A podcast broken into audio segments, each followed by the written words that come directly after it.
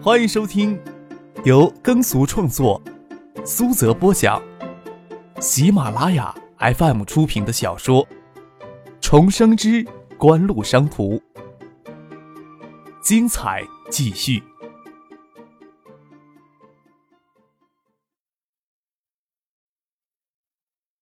第七百七十三集。当时怎么解释啊？跟他说 T 恤衫上印着印尼国徽跟国旗啊，是别人搞阴谋毁掉他。那接下来的演唱会他还怎么进行下去啊？张可心里还回味着江黛儿主动送出来的销魂一吻，嘴里却不肯承认他当时动机不纯。叶剑兵两腿高翘，张可再怎么解释他都不信，笑着说：“哎呀，合着你以为扒了他的衣服就对他没影响了是吧？”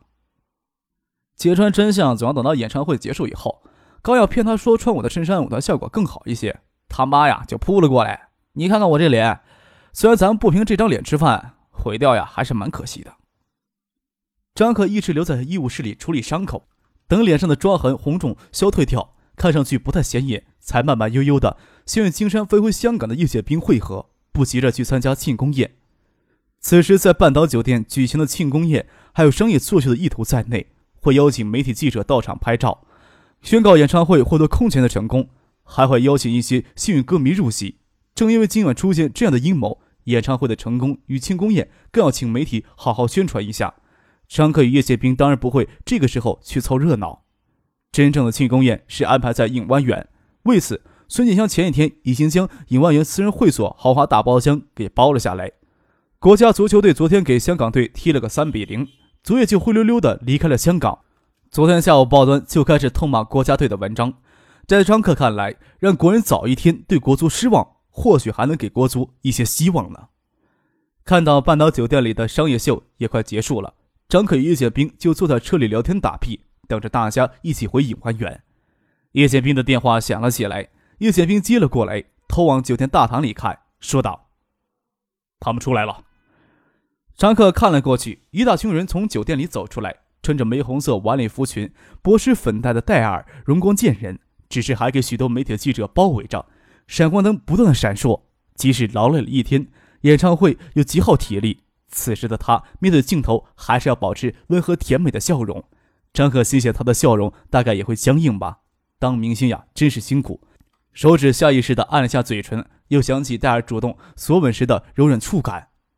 戴尔与许巍、令小燕。林斌还有他父母上了旁边的道奇公羊保姆车，工作人员也各自乘车离开。孙锦香与唐静剩下挤到张克与易建兵坐的这辆车上来。在唐静剩下在场，孙锦香也不敢跟张克开玩笑，看了看他脸上的抓伤，说道：“不算严重，担心死我了。你现在呀是金枝玉叶，你这张脸呀比第二的脸蛋更值钱，谁赔得起呀？”警方有什么消息没有啊？张克将话题岔开，跟女人在一起说话，扯到自己脸蛋上来，感觉总是怪异的。警方那边也很难彻查，就算服装师承认接受商业贿赂、受人指使，也没有办法的动真正幕后指使一根毫毛的。孙锦香泄气的说道：“我也不希望这件事情闹得沸沸扬扬，将大儿卷进这种八卦新闻之中，毕竟也有不利的。有把握确定是英王娱乐在背后搞手脚吗？”叶宪兵说道。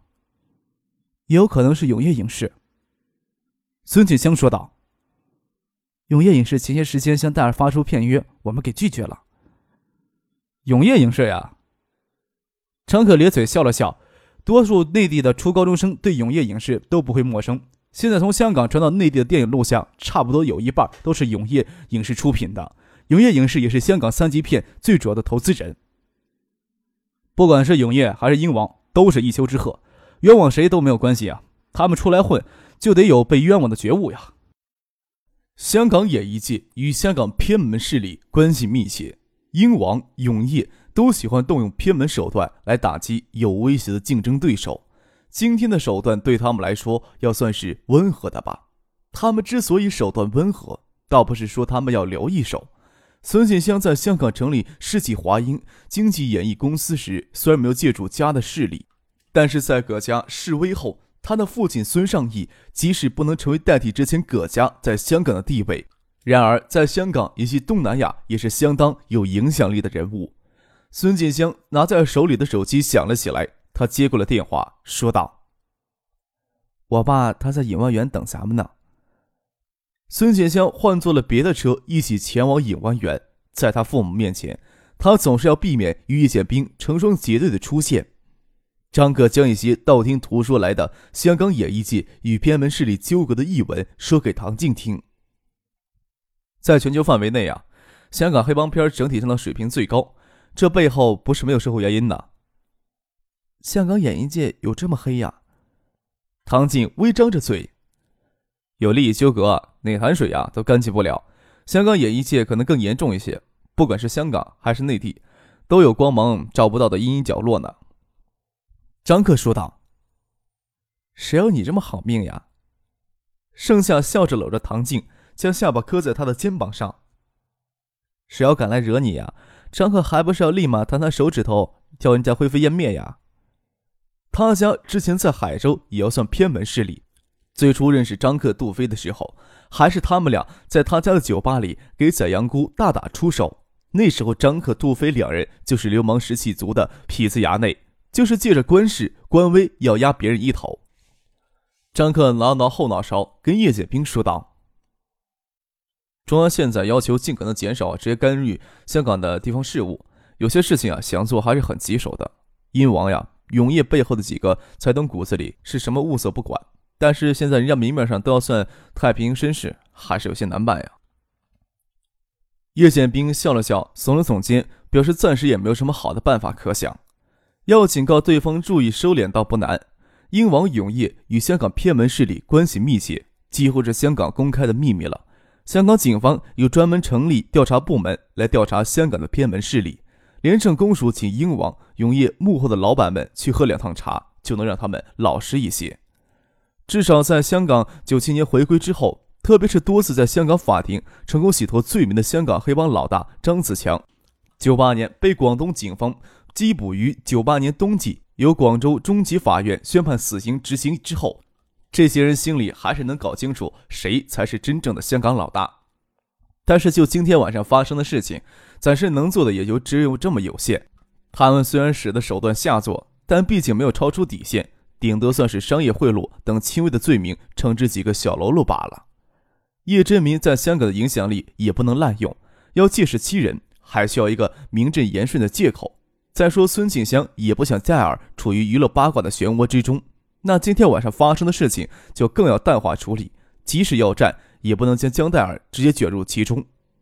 孙静香在香港创立世纪华英，不想与葛家有什么牵连，也甚少依仗他父亲在港岛的影响力。今天晚上的演唱会都没有邀请他父母参加。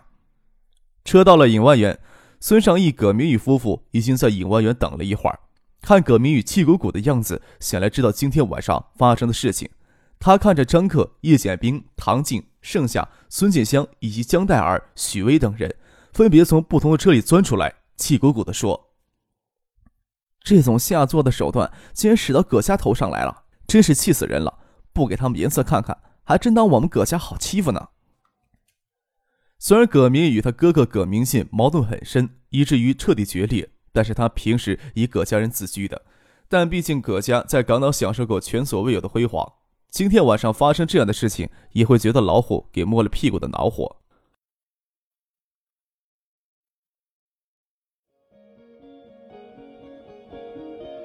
您正在收听的是由喜马拉雅 FM 出品的《重生之官路商途》。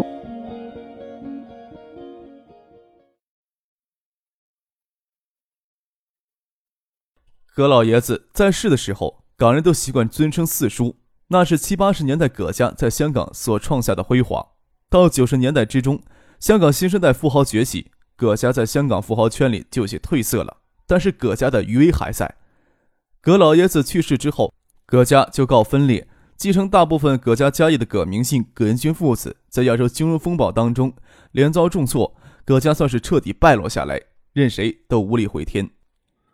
孙尚义作为葛家的女婿，葛明德作为葛家旁系，虽然避免了葛家落后的负面影响，还成为香港新生代富豪的代表人物。像孙尚义、葛明玉夫妇在亚洲金融危机当中全面爆发前不久，从嘉信地产套现近二十亿港元投资内地，在港岛给传为了财经佳话。但是港岛的影响力远不及葛家鼎盛的时候，也无法继续葛家在港岛的荣光。最根本的说法，说起来还是锦湖商事虽然将总部设在了香港，但是对香港的直接投资极为有限，直接影响力很有限。另外，在东南亚华商圈里的影响重心也在港岛之外。小老太葛明玉在那里发飙，拉着戴尔的手安慰他以及他的父母，说要葛家替他找回公道。孙尚香也走过去安慰他妈妈。张克与叶剑兵急着撇清自己，装作这些事情跟他们没有一点关系的模样，跟孙尚义、葛明玉打打招呼，一起走进了尹欢园公寓。孙尚香、江黛尔还有唐静他们要先回房间，将刚才庆功宴上的礼服盛装给换掉。张克与叶剑兵、孙尚义等人先去顶楼会所。虽然时至深夜，只是种种事情纠缠在一起，也亢奋难以平下心来休息。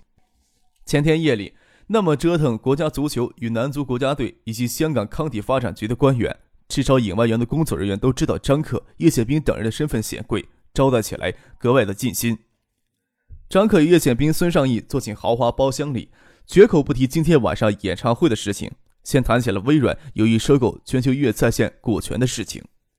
演唱会之前的电话会议，孙尚义、叶宪兵等人都没有参加，也不会直接参加。大家都各司其职，几乎体系内的每件事都要参加，三个脑袋都不够用的。萧景成所负责的海外运营，虽然在财务上归锦湖商事，盈利也并入锦湖商事。这么做的目的是要改善锦湖商事的财务结构，但是业务上还是跟爱达集团归于一块儿，属于锦湖最核心的消费电子及衍生业务的范畴。如此的管理模式结构，乍看上去有些混乱。不过，结构在整个锦湖体系之上的二十九人会议决策机制发挥了很好的协调功能。否则，光体系内各成员企业之间的协调，就会让张克抓破头脑，绝对无法如此悠闲的享受生活。平时大家都各司其职，重要的事件都有及时的备忘录转发给二十九人会议成员。微软提出收购全球音乐在线股权的事情，张克这时候不当话题提起。孙尚义、叶剑兵最早要等到明天上午才会从财务邮箱那里看到。哈，你倒是敢对微软狮子大开口呀！叶剑兵眼睛瞪得溜圆。九亿美元！锦湖将海外业务部门都并入锦湖商事，虽然海外业务盈利规模今年以来大幅增长，但是也能勉强冲销锦湖商事此时财务与管理成本。锦湖商事此时正背负着高达二十二亿美元的巨债。仅公司债息、财务成本支出每年就要超过一亿美元。虽然二十二亿美元中有三亿美元实际上就是锦湖商事的自有资本金，但是剩下的十九亿美元却实实在在都是债务。狮子多了不怕咬，背了二十亿的美元债务，叶显平也不觉得有什么。再说锦湖商事在各地投资处处开花，只恨钱不够用。再多背二十亿美元的债务，叶显兵也会觉得更舒服一些。既然能从华人资本仓皇逃离印尼之机大肆融资的良机，可以说是数十年难一遇。现在大规模融资也可以，但是首先向投资人提供可靠的财务报告，以证明锦湖商事投资是一项风险少、收益稳定的行为。锦湖商事此时的财务结构根本就无法支持大规模的融资。叶剑兵虽然嘴里说张克在对微软狮子大开口，他心里难道就不奢望微软的管理层集体得了失心疯，同意他们的条件吗？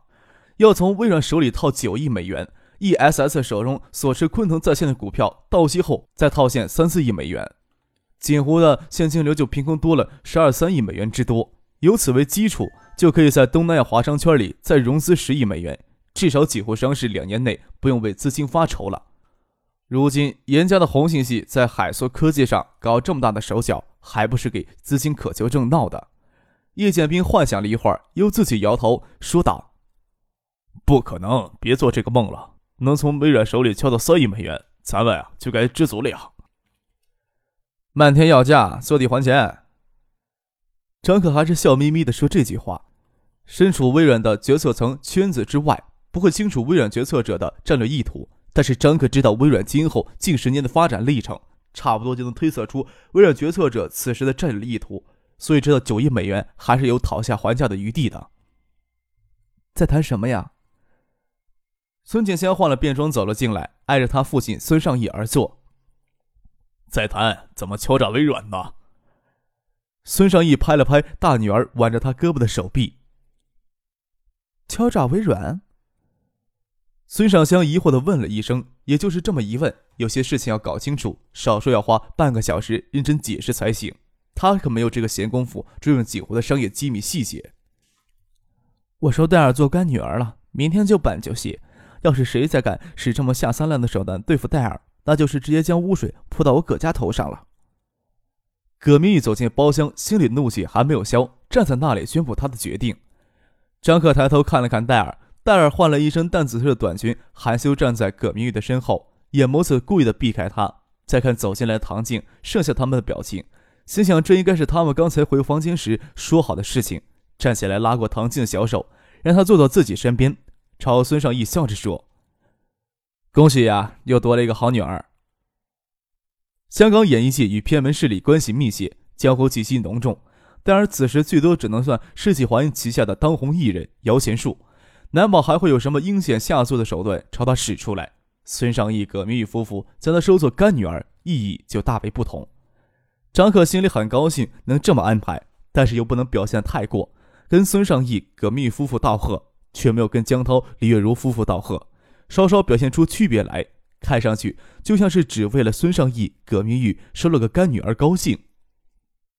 今天晚上的事情，当然父母有些不当的地方，也请你体谅他们爱你亲切。我让他们给你敬酒赔罪。葛明玉以干妈自居，将事情大包大揽下来，对张克说道：“看着戴尔他父母拿着红酒瓶正要过来敬酒赔罪，张克慌忙的站起来，将戴尔他爸爸手里的高脚杯抓住，不让他敬酒，嬉笑着说：‘要不我让李姨在我右脸上再抓两道，我就让江叔、李姨给我敬酒。’再要让戴尔他爸妈赔罪敬酒，那在医务室里不是给戴尔白吻了？”虽然不清楚什么时候有机会再吻上那个娇嫩诱人的嘴唇，张克嬉皮笑脸插科打诨，让江涛、李月如难以坚持再敬酒赔罪，却不肯坐下来。